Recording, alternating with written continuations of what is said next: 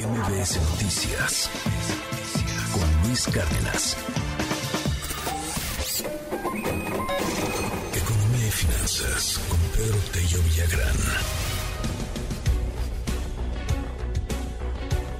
¿Cómo se le hace para obtener eh, créditos en este país? Eso es muy interesante, es un tema del cual hemos hablado en muchas ocasiones pero en desde el punto de vista empresarial, muchas veces el crédito es la herramienta justamente necesaria pues para poder crecer, para poder salir avante, para poderle invertir a muchas cosas y para poder generar riqueza y empleo. ¿Cómo está la situación en este país, querido Pedro, en estos momentos? Muy buenos días. Luis, buenos días, qué gusto saludarte a ti y también a quienes nos escuchan. Las empresas pequeñas y medianas, es sabido, que representan el 98% del total de las unidades económicas que operan en el país. Generan alrededor del 70% de los empleos en el sector formal de la economía y contribuyen con la generación de cerca de la mitad del valor de la producción de bienes y servicios que se elaboran en el territorio de nuestro país.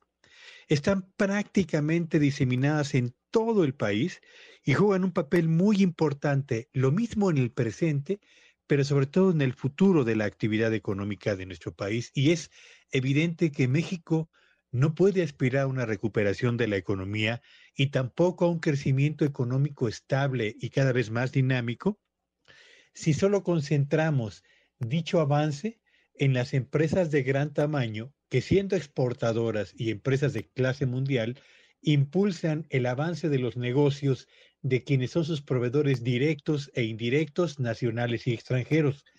Tampoco podemos aspirar a la recuperación y al crecimiento sostenido de la economía si pensamos que solamente las empresas de tamaño mediano y tamaño grande, cuyos productos tienen una perfecta consolidación en el gusto del consumidor mexicano y su competitividad los mantiene como líderes en la venta de ese tipo de productos entre los consumidores de nuestro país, tampoco podemos suponer entonces que sean exportadores o productores nacionales de mayor tamaño los que puedan sostener el crecimiento de la economía de nuestro país. Por eso es que urge, y quiero subrayarlo, urge establecer un mecanismo que permita establecer un puente de acercamiento permanente entre las empresas pequeñas y medianas que necesitan recursos para pagar el capital de trabajo, es decir, para poder pagar la nómina, para poder pagar la compra de impuestos, entre otras, la compra de insumos y materias primas, y para cubrir al mismo tiempo sus impuestos, y por la otra, para atender los legítimos requerimientos que la banca impone a quienes solicitamos crédito. Es decir, tenemos que tener un historial crediticio sano, debemos tener una actividad que sea rentable para el banco y los proyectos hacia los cuales se van a dirigir estos recursos financieros deben ser proyectos con una perfecta planeación para asegurar el retorno del capital y el pago de los intereses del crédito que se esté financiando, del crédito que se esté solicitando. ¿Por qué?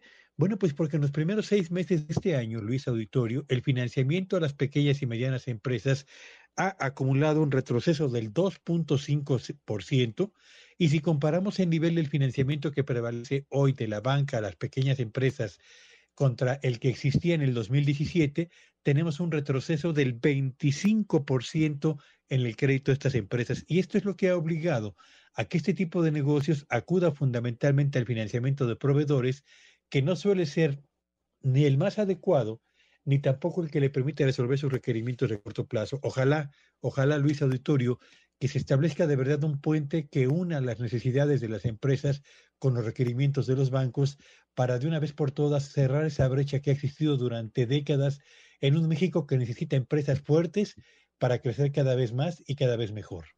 Ojalá, querido Pedro, te mando un gran abrazo y te seguimos en tu red. ¿Cuál es? Sígueme en Twitter en arroba Petello y que tengan un espléndido martes. Mil gracias, Pedro. MBS Noticias con Luis Cárdenas.